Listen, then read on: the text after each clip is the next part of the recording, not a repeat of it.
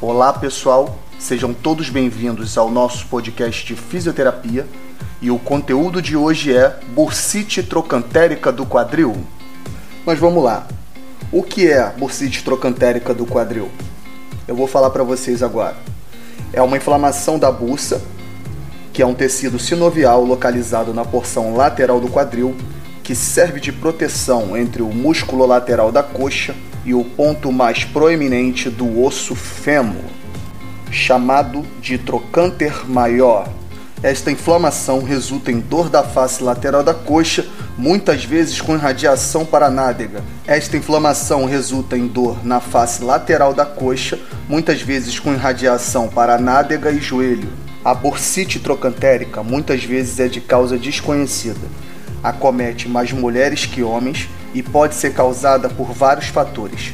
Vou citá-los para vocês. Os fatores são contusão desta região, resultante de queda sobre o quadril ou traumatismo causado por algum objeto, pressão prolongada sobre o trocânter maior, como permanecer deitado muito tempo sobre o quadril ou permanecer muito tempo sobre a mesma posição, sobrecarga mecânica resultante de atividade física ou de trabalho em excesso. Pode estar relacionada a outras doenças como artrite reumatoide, gota, psoríase, patologias da tireoide, fibromialgia ou processos infecciosos. Cirurgias prévias no quadril e coluna que podem mudar a mecânica dos quadris e aumentar a possibilidade de piorar as dores. Formato ginecoide do quadril, para quem não sabe, quadril largo, aquele culote, característico das mulheres. Alterações hormonais, principalmente após a menopausa nas mulheres, causado por diminuição da lubrificação. Quanto maior a idade, maior a predisposição, porém pode acometer a qualquer idade. Além desses fatores, tem mais coisas que vocês precisam saber sobre a bursite trocantérica de quadril. Vocês sabiam que a dor resultante da bursite trocantérica fica localizada na região lateral do quadril e piora com a palpação dessa região, podendo ser do tipo pontada ou do tipo queimação? A piora da dor pode ser acentuada ao deitar sobre o quadril acometido, levantar de uma cadeira mais baixa ou sair do carro, corridas, principalmente em subidas ou descidas, assim como subir ou descer escada, entre outras atividades. As sessões de fisioterapia motora são parte importante do tratamento, onde são realizadas medidas de analgesia, alongamentos e reforço muscular para o equilíbrio da função e musculatura do quadril e coluna, quando são necessárias, é claro. Também é importante mudanças no hábitos de vida, conscientização corporal, evitar atividades que causam dor, buscar atividades que causam alívio, principalmente realizando alongamentos, equilíbrio postural e muscular são fundamentais para o auxílio desse tratamento. Já nos casos de dor e inflamação resistentes ao tratamento conservador, tratamento cirúrgico pode ser necessário, apesar de raramente ser indicado pelo risco de não causar alívio completo dos sintomas ou até mesmo piorar a dor. A cirurgia pode ser aberta ou por via endoscópica, para quem não sabe, por vídeo, e consta da ressecção da busca trocantérica, liberação da musculatura da coxa e, em alguns casos, sutura dos músculos rompidos. Muito obrigado, esse foi o nosso podcast de fisioterapia. Fiquem todos com Deus e até a próxima. Olá pessoal, sejam todos bem-vindos a mais um podcast de fisioterapia. O nosso tema de hoje é acidente vascular cerebral.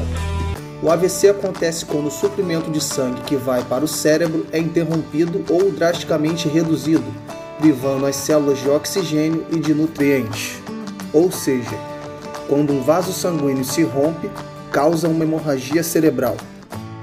Entre as causas dessas ocorrências estão a má formação arterial cerebral, né, o aneurisma, a hipertensão arterial a cardiopatia e a tromboembolia, o bloqueio da artéria pulmonar. Os principais fatores de risco para desenvolver um AVC: a hipertensão, a diabetes tipo 2, o colesterol alto e o sobrepeso. Como prevenir o AVC? Não fumar, não consumir álcool, não fazer uso de drogas ilícitas, manter a alimentação saudável, manter o peso ideal, beber bastante água praticar atividades físicas regularmente e manter a pressão sob controle. Os principais sinais de alerta para qualquer tipo de AVC são fraqueza ou formigamento na face, braço e perna, especialmente em um lado do corpo confusão mental, alteração na fala ou compreensão, alteração na visão, alteração no equilíbrio, coordenação, tontura ou na forma de andar, dor de cabeça súbita, intensa e sem causa aparente. O AVC é considerado um grave acometimento em grande parte da população, mas podemos sempre contar com o tratamento fisioterapêutico. Durante o tratamento fisioterapêutico no AVC, alguns exercícios são fundamentais para o processo de reabilitação. São eles: os alongamentos. Os alongamentos auxiliam na manutenção e ganho de amplitude de movimento, além de ajudarem na diminuição do tônus muscular por causa da espasticidade. Os alongamentos muitas vezes se tornam dolorosos e desconfortáveis para o paciente de AVC. Recomenda-se uma adequação do tônus antes de promover o alongamento. Também temos a hidroterapia, que é uma facilitadora por causa da hidrostática, hidrodinâmica e termodinâmica. Ela causa vasodilatação, melhora o metabolismo e a circulação do local, promove relaxamento muscular, diminui a dor, reduz a rigidez articular e alivia os espasmos, facilitando o nosso trabalho na recuperação. Também podemos utilizar a estimulação elétrica funcional, o FEIS. É uma corrente que vai promover um tipo de excitação motor e vai provocar uma contração muscular durante a recuperação do paciente.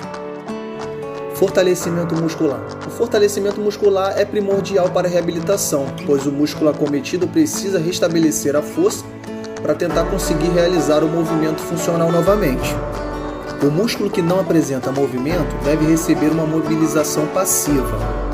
Quando o músculo começar a apresentar um pouco de movimento, exercícios ativos, ou ativos assistidos, é claro. O FNP é um excelente recurso que aumenta a força, flexibilidade, coordenação por meio de facilitação, inibição, fortalecimento e relaxamento de alguns grupos musculares e traz excelentes resultados para um paciente com sequelas de AVC. Treino de sensibilidade e propriocepção. O paciente com AVC perde parte da sensibilidade e propriocepção do M-corpo acometido. Isso é essencial e primordial restabelecer essas perdas o quanto antes realizar o tape e deslizamento com calor e frio, escovar, realizar exercícios táteis, diferentes texturas que auxiliam no retorno da sensibilidade. A propriocepção, discos proprioceptivos e deambulação em superfícies estáveis. Treino de marcha. O treino de marcha deve se começar logo quando o paciente sair da fase aguda, começando inicialmente apenas com o ortostatismo para estimular a descarga de peso do lado acometido e logo em seguida ir evoluindo para barras paralelas, andador e muleta, até o paciente apresentar um melhor prognóstico de marcha. E para finalizar, estimular o reaprendizado motor. Um paciente que sofre um AVC muitas vezes se esquece de como é o movimento realizado. Por hoje é só, pessoal. Muito obrigado pela atenção de vocês. Fiquem com Deus.